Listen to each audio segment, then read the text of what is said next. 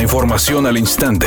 Grupo Radio Alegría presenta ABC Noticias. Información que transforma.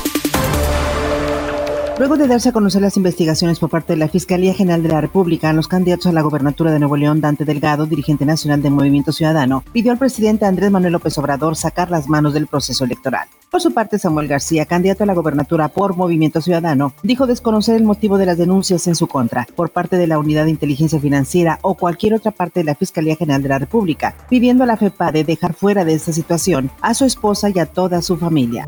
El presidente López Obrador externó su total apoyo a la Fiscalía General de la República en la investigación que realiza en contra de los candidatos al gobierno de Nuevo León Samuel García y Adrián de la Garza. Dijo que hay elementos de prueba sobre su presunta responsabilidad en la comisión de delitos electorales y advirtió que no habrá impunidad para nadie. Que investigue la Fiscalía y que se aplique la ley. Es delito grave el fraude electoral. Si no, ¿para qué se creó la Fiscalía Electoral?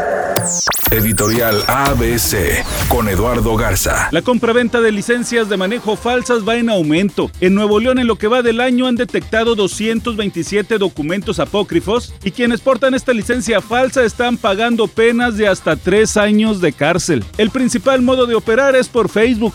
No se arriesgue, no pague con cárcel un documento que es fácil de conseguir por la vía legal. Tenga cuidado con las licencias de manejo falsas. La selección nacional de México informó que sostendrá otro partido amistoso, pero ahora en contra de Panamá. Será el próximo 30 de junio en la cancha del Nissan Stadium, cuando el Tri se enfrente a los canaleros en punto de las 20 horas. Cabe mencionar que este compromiso será unos días antes del inicio de la Copa Oro 2021, en donde el cuadro nacional defiende su título obtenido en 2019. Jennifer López y Ben Affleck reactivaron los rumores y los chismes de un supuesto romance luego de que fueron vistos juntos en una camioneta rumbo al aeropuerto de Montana en Estados Unidos el domingo pasado. Muy seria, la cantante se sentó en el asiento del pasajero mientras la estrella de Argo tomaba el volante. Ambos, recordemos, tuvieron una relación sentimental muy publicitada hace algunos años. ¿Será que donde hubo fuego cenizas quedan?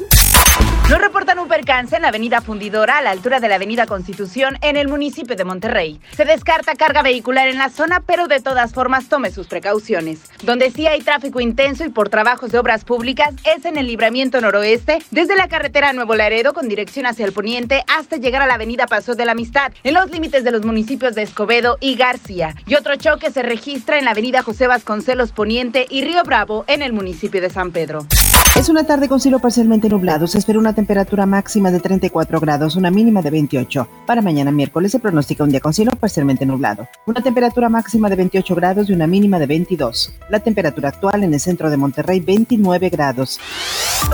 ABC Noticias. Información que transforma.